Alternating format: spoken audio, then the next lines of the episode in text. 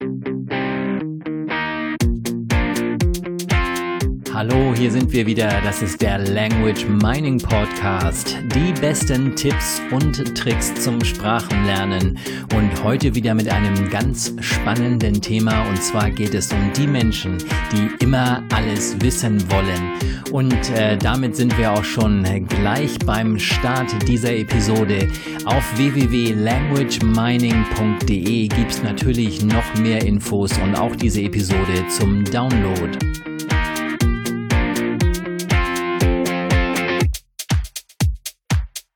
Ja, und mein Name ist Carsten Peters. Ich bin Language Coach. Was heißt Language Coach?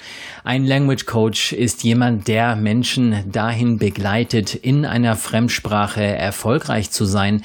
Und äh, das ist mein Job. Wir machen nicht nur Deutsch, Englisch und die üblichen Sprachen, sondern es geht um das Prinzip. Es geht darum, wie kann ich schnell äh, erfolgreich sein? Wie kann ich schnell sprechen, schnell etwas lernen? Und äh, da geht es wirklich wirklich darum, dass jemand, der auf einem gewissen Niveau ist, zum Beispiel auf Englisch schon einige Jahre gemacht hat und dann schnell vorankommen will, weil er jetzt endlich diese Sprache lernen will. Darum geht's genauso, also um den geht's genauso, als auch um Menschen, die einfach von Null starten. Und dieses von Null starten haben wir heute mal zum Thema gemacht. Also sicher kannst auch du dich daran erinnern, wie das war im Sprachkurs, der allererste Tag und du hast keine Ahnung, was auf dich zukommen wird. Ja, ist es nicht immer wieder spannend, diese, diese ersten Tage, diese ersten Stunden in einem Seminar, in einem Kurs, ganz egal um welches Thema es geht. Man schaut sich erstmal um, wer sitzt denn hier alles so, wer will denn auch das lernen, was ich lernen möchte. Man beäugt sich so ein bisschen und dann ist dann vorne der Trainer oder die Trainerin und fängt an. Und äh, bei einer Sprache ist es dann so, dass ich am Anfang erstmal überhaupt nichts verstehe oder ich mache sowieso alles falsch falsch, es passt die Aussprache nicht, es passt dieses nicht, es passt da nicht. Dann hat sie das erste Wort Hallo, wie geht's oder so gesagt und ich habe schon wieder vergessen und ich muss mich da erstmal so reinhören. Dieses allererste Antasten mit der Sprache ist eine ganz, ganz tolle Geschichte. Man kann es mit vielen anderen Sachen vergleichen. Also es ist auch sowas wie der erste Tag am Arbeitsplatz oder hm, vielleicht das erste Mal in einer neuen Disco, in die ich normalerweise nicht gehe oder ein Café Café. Das erste Mal irgendwo, wo ich mich erstmal so ein bisschen unwohl fühle, weil ich nicht ganz genau weiß, was wird hier passieren, was äh, läuft hier. Also dieser erste Kontakt ist für mich immer so ein ganz, ganz spannender und ähm, da gibt's so Menschen, die wollen gleich am Anfang immer alles verstehen. Jede kleine Sache wird nachgefragt. Vielleicht habt ihr das auch schon mal erlebt. Da ist einer im Unterricht und hat dies nicht verstanden, das nicht verstanden. Und dann geht immer eine Frage nach der anderen.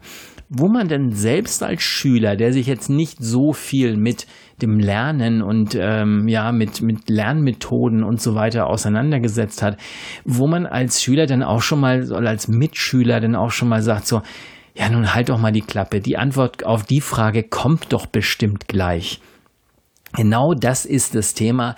Da darf man ab und zu mal so ein bisschen Geduld mitbringen und manchmal kommen diese Antworten dann. Also am Anfang kann man nicht immer alles verstehen und das passiert dann schon noch, dass diese Information dann noch kommt. Okay, und woher weiß ich denn, dass diese Information kommt? Wenn ich jetzt nicht nachfrage, könnte es doch sein, dass ich etwas verpasse. Okay, also wenn es darum geht, dass äh, die Klasse gerade dabei ist, herauszufinden, in welchem Restaurant sie sich heute Abend treffen wollen und es ist fünf vor äh, Feierabend, dann sollte ich doch besser aufpassen oder zumindest nochmal nachfragen, wenn ich es nicht verstanden habe, weil ich sonst nicht weiß, wo ich abends hingehen muss. Also diese Dinge sind natürlich logisch, wenn ein zeitlicher Faktor mit dabei ist. Bei der Sprache, ob ich das eine Wort nicht verstanden habe oder nicht, das glaube ich ist erst einmal nicht so wichtig. Jetzt ist hier natürlich noch ein kleiner Unterschied äh, zwischen dem dem Sprachkurs und der Sprachlernsoftware.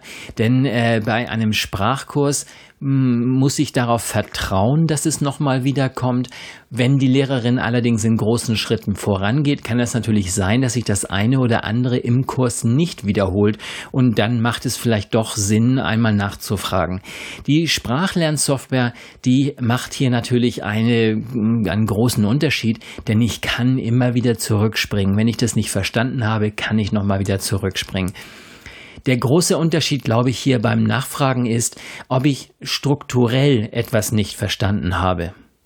Strukturell etwas nicht zu verstehen bedeutet einfach, dass ich ähm, ja die, die Idee, das Konzept von einer, einer grammatikalischen Struktur, einer Satzstellung oder einer Wortbildung oder irgend so etwas nicht äh, verstanden habe und die Lehrerin, die Kursleiterin, der Kursleiter dann davon ausgeht, dass der Schüler das dann verstanden hat und das entsprechend dann, dann weitergeht.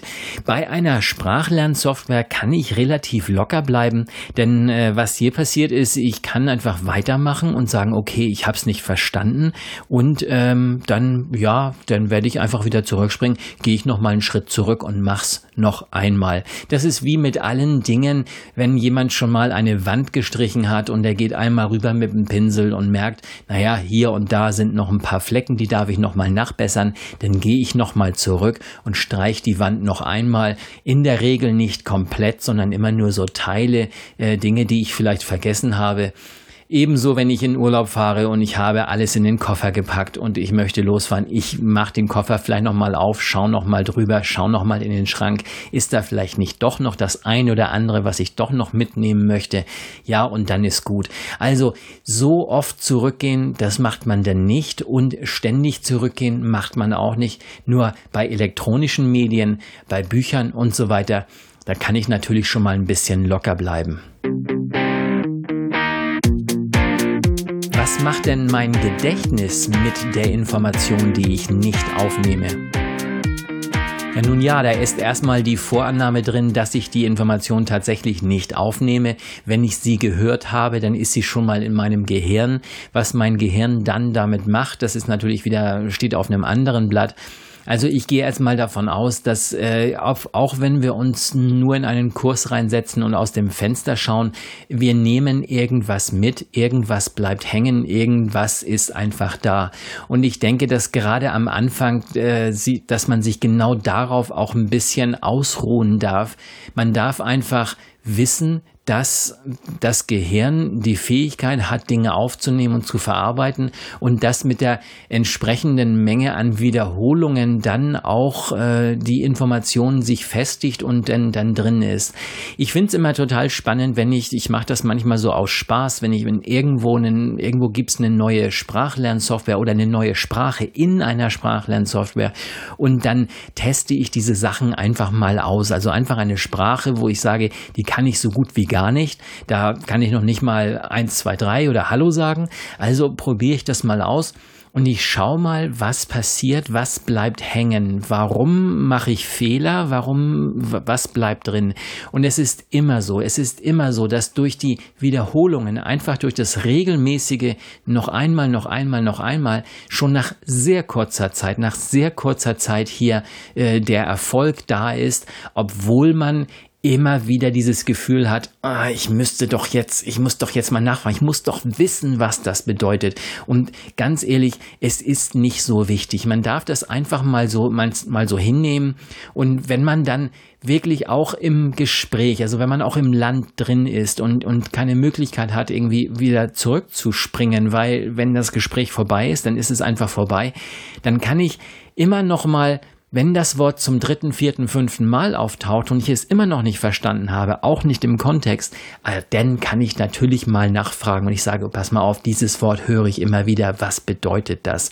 Und so ist natürlich klar, dass, ähm, es mag sein, dass mich mein Gehirn vielleicht auf die falsche Fährte lenkt und ähm, ja, mir zum Beispiel suggeriert, dass irgendwie das, was ähm, ja, dass irgendwas ähm, was bedeutet, was es gar nicht bedeuten bedeutet, wirklich in Wirklichkeit bedeutet. Da habe ich mich jetzt selber verhaspelt und während ich mich gerade verhaspelt habe, fiel mir sofort spontan ein äh, ein Beispiel ein und äh, zwar war das ein ein äh, jemand also ein Ausländer aus der der kein Deutsch sprach, der fuhr ähm, mit dem Auto äh, durch die Gegend und äh, musste relativ oft von von A nach B fahren in Deutschland.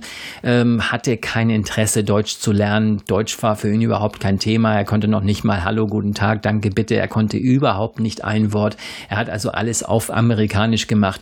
Und irgendwie so ähm, im, im, beim Autofahren, beim, hat er so gemurmelt, ja, dieses Ausfahrt, das muss wirklich eine große Stadt sein weil er natürlich diese Ausfahrtschilder überall gesehen hat und sein Gehirn hat ihm gesagt, hey, Moment mal, wenn irgendwo ein Schild steht, das irgendwo hinführt, dann ist das normalerweise der Name einer Stadt oder irgendetwas, wo ich äh, hinfahren kann. Und äh, natürlich stand auf dem, auf dem Schild Ausfahrt.